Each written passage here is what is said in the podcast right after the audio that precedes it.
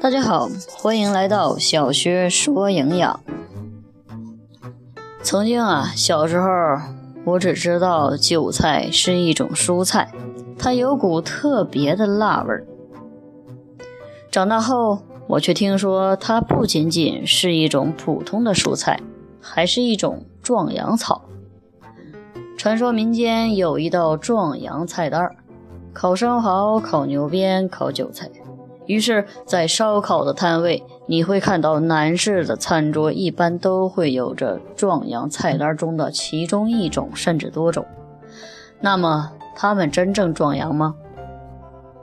恐怕此处省略一万字。咱们先来说说韭菜。韭菜是否可以起到壮阳的作用呢？流传的壮阳菜单中有一个核心物质，就是锌。因为锌是形成睾丸激素、生精养精不可缺少的微量元素，也是传言壮阳所谓的依据。补充锌元素对精子也有好处。锌的主要作用还是在于促进雄性器官的正常发育，并维持精子的活性。但是要达到男士金枪不倒，还是很勉强的。韭菜中的锌元素并不是很高，而且还很低。韭菜中的锌含量为零点四三毫克每一百克。除此之外，也有人说韭菜中含维生素 C，所以壮阳。非也，no no no。生活中有那么多的食物都含有维生素 C，都壮阳吗？那岂不是我们吃的东西几乎都要壮阳了？就算韭菜真的可以壮阳，就每天吃那么点的量，也不会有任何效果的吧？顶多就是个心理安慰罢了。这儿呢，要提到一个小温馨小贴士：吃完韭菜满嘴的味儿怎么办？很多人吃韭菜之后就不敢跟人说话了，一打嗝都是那股韭菜味儿。我这儿呢，给大家支三点招：第一，刷牙；第二，嚼茶叶；第三，喝牛奶。这三种办法可以有效的去除韭菜的味道。好了，言归正传，再说说壮阳。牛鞭行不行？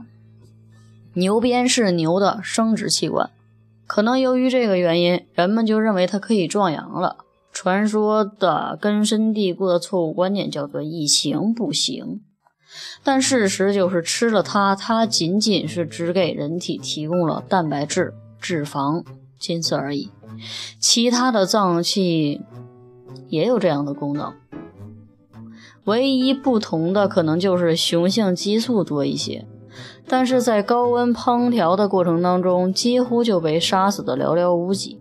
就算是有那么点点幸存的，到了胃中也要备受我们胃酸的折磨，几乎无效。它们根本打不过胃酸。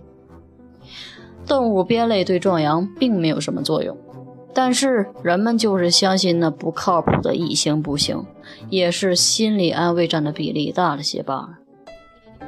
接下来我们说第三个，生蚝，它行吗？之前我们都说过，壮阳菜单所谓的核心是锌元素的存在，而生蚝恰好是锌元素含量较高的物种，达到了七十一毫克每一百克。我们之前说过，韭菜是零点四三每一百克，相差的还是比较远的。再结合人们心中不靠谱的以形补形，锌元素高，哎，又能以形补形，这两种原因一拍即合，于是生蚝就登上了壮阳菜单。亲爱的们呐，海产品含铅量都很高啊，怎么就没人说虾米壮阳呢？看人家长得小吗？虾米也含锌啊。人们传说的壮阳食物数不胜数，要是一一列出来，岂不是我们平时吃的膳食都壮阳了？那也太可怕了吧！要知道，男人的雄风靠的不是什么物质，而是血流量。所以，壮阳最根本的是充血啊！食物壮阳大多是心理作用，所以大家还是省省吧。好，本期节目到这里就结束了。